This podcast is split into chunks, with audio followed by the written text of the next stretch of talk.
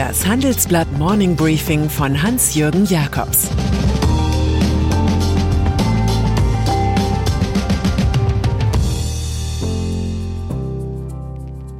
Guten Morgen allerseits. Heute ist Montag, der 28. Juni, und das sind unsere Themen. Shoshana Zuboff, die Frau gegen Big Tech. Investitionsrisiko Christian Lindner. Die Selbstbeschädigung der Grünen. Wettbewerbshüter. Wenn wir über die neuen Supermächte der Weltwirtschaft reden, dann beschreiben wir nicht einfach nur Umsatz oder Börsenwerte. Wir sprechen nicht nur davon, dass einige Konzerne heute größer als Nationalökonomien und mächtiger als Regierungen sind. Wir reden auch nicht nur darüber, dass der antikapitalistische Löwe namens Wettbewerbskontrolle oft Karies und Beißhemmung zugleich hat. Vielmehr müssen wir darüber nachdenken, wie eine digitale demokratische Gesellschaft der Zukunft aussieht, inklusive Datenschutz, Privacy und Meinungsfairness im Netz.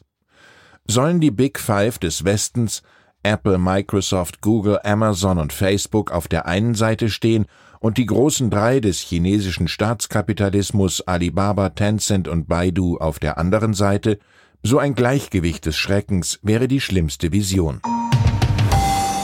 Shoshana Zuboff. Die perfekte Gesprächspartnerin für solche Themen ist Shoshana Zuboff. Sie ist emerierte Harvard-Professorin, Galionsfigur der Big Tech-Kritiker und Autorin des Standardwerks Das Zeitalter des Überwachungskapitalismus. In einem 90-Minuten-Gespräch mit meinem Kollegen Moritz Koch und mir hat sie beispiellose Konzentrationen von Wissen über Menschen beklagt. Diese führten zu einer Kaskade antidemokratischer Konsequenzen. Suber fordert einen neuen politischen Gründergeist mit Gesetzen und Institutionen für die digitale Ära. Europa sei da führend, ihr Heimatland USA folge. Subow sagt, wenn Sie in Brüssel sitzen, fühlt es sich vielleicht nicht unbedingt so an, aber die Welt erwartet von der EU nun Führung. Europa müsse die Autorität demokratischer Regierungsführung über die Blackbox des privaten Überwachungskapitalismus zurückgewinnen, so Subow. Facebook. Sicherheitsbehörden warnen vor Aktionen russischer Hacker gegen Facebook. Hacker könnten versuchen, mit Cyberdesinformation in den Bundestagswahlkampf einzugreifen, so wie bei Donald Trump 2016.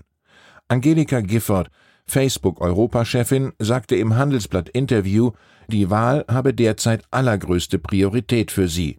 Die Löschung von Beiträgen mit Hate Speech sei Normalität. Wer politische Werbung schalte, müsse sich registrieren. Eine Bibliothek archiviere alle Informationen rund um Politanzeigen. Wir sind ein Spiegelbild der Gesellschaft, da passieren auch nicht immer nur schöne Dinge, so Gifford. Spiegelbild? Ginge es nach der Popularität auf Facebook, könnte die AfD am 26. September gewinnen.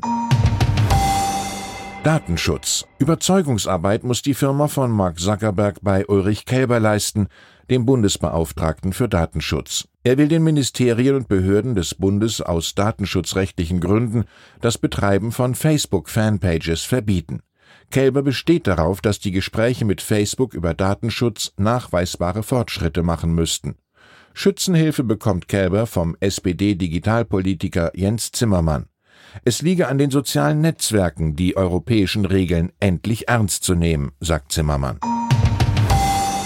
Frankreich. Marine Le Pen hat alles getan, um den Schrecken des Faschistoiden von ihrer Partei zu nehmen.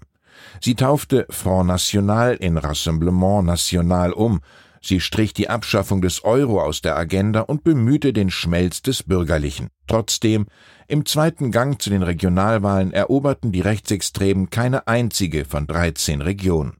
Weder in Le Pens nordfranzösischer Wahlheimat noch in ihrem südfranzösischen Stammland. Vor allem die rechtsbürgerlichen Republikaner und die Sozialisten waren Gewinner. Zwei Verlierer waren Emmanuel Macron und die Demokratie.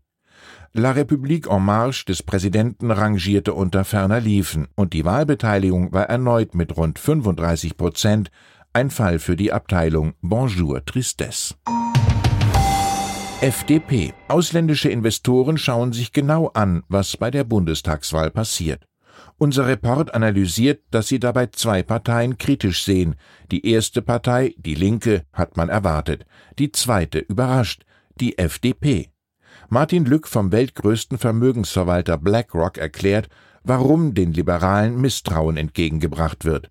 Die Präferenz der FDP für die schwarze Null dürfte zu Spannungen innerhalb der EU wegen der Neuauflage einer Austeritätspolitik führen.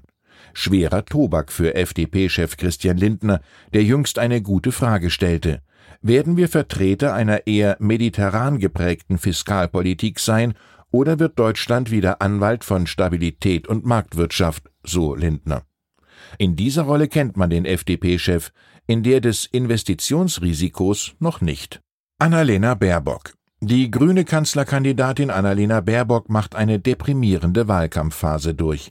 Kaum hat sie den Ärger über nicht gemeldete Boni und aufgehübschte biografische Notizen hinter sich, droht von anderer Seite Ungemach. Baden-Württembergs Ministerpräsident Winfried Kretschmann entwickelt sich zur Wahlkampflokomotive, die in die falsche Richtung dampft. So plädiert der Grüne etwa für eine Kanzlerkandidatur Angela Merkels, sie sei in der Pandemie nochmal zur Hochform aufgelaufen. Kretschmann resoniert weiterhin, dass es durchaus Sinn machen könnte, harte Eingriffe in die Bürgerfreiheiten zu ermöglichen, um die Pandemie schnell in den Griff zu bekommen.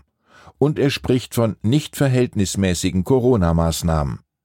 Aus Sicht der wahlkämpfenden Spitzenkandidatin Baerbock ist das unverhältnismäßig töricht. Im Saarland wiederum probiert der Grüne Landesverband alle Aspekte der Chaostheorie aus. Das Grüne Frauenstatut legt nahe, dass es eine weibliche Spitzenkandidatin für die Landesliste geben muss. Stattdessen intrigierte sich Ex-Landeschef Hubert Ulrich auf Rang 1 der Liste für die Bundestagswahl. Etliche Mitglieder des Saarvorstandes zogen sich daraufhin aus ihren Ämtern zurück. Irina Gajdukova trat sogar aus der Partei aus. Gajdukova, die bisher die Kandidatin auf Listenplatz 2 war, hatte sich beim Parteitag mit Nichtwissen blamiert. Ein Video ihres Auftritts sorgte im Internet für Häme. Bewertung Realsatire. Mein Fazit: Baerbock hat mit Corona-Diktaturfantasien, Männergockeleien und sinkenden Umfragewerten zu kämpfen. Vielleicht holt sie sich Rat beim urgrünen Josef Beuys. Der sagte, die Welt ist voller Rätsel, für diese Rätsel aber ist der Mensch die Lösung. Delta-Variante. Und dann ist da noch der fußballverrückte Corona-Hotspot London. Für die laufende Euro 2020 macht der Verband UEFA trotz Delta-Variante die Stadien voll. Am morgigen Dienstag dürfen 45.000 in Wembley England gegen die Deutschen kicken sehen. Vom Halbfinale an sind sogar 60.000 in der Arena erlaubt. Nationalspieler Robin Gosens findet das Ganze grenzwertig. CSU-Generalsekretär Markus Blume warnt davor, Europameister im Inzidenzhöhenflug zu werden. Und FDP-Fraktionsvize Michael Theurer spricht vom realen Risiko, dass rund um Wembley ein Pandemieturbo gezündet werde. Die UEFA sollte sich nach dem in England gestorbenen Philosophen Karl Popper richten. Man kann und darf wohl sein eigenes Leben für eine Sache riskieren, aber nie das Leben eines anderen. Ich wünsche Ihnen einen guten Start in die Woche. Es grüßt Sie herzlich Ihr Hans-Jürgen Jakobs. Das war das Handelsblatt Morning Briefing von Hans-Jürgen Jakobs, gesprochen von Peter Hofmann.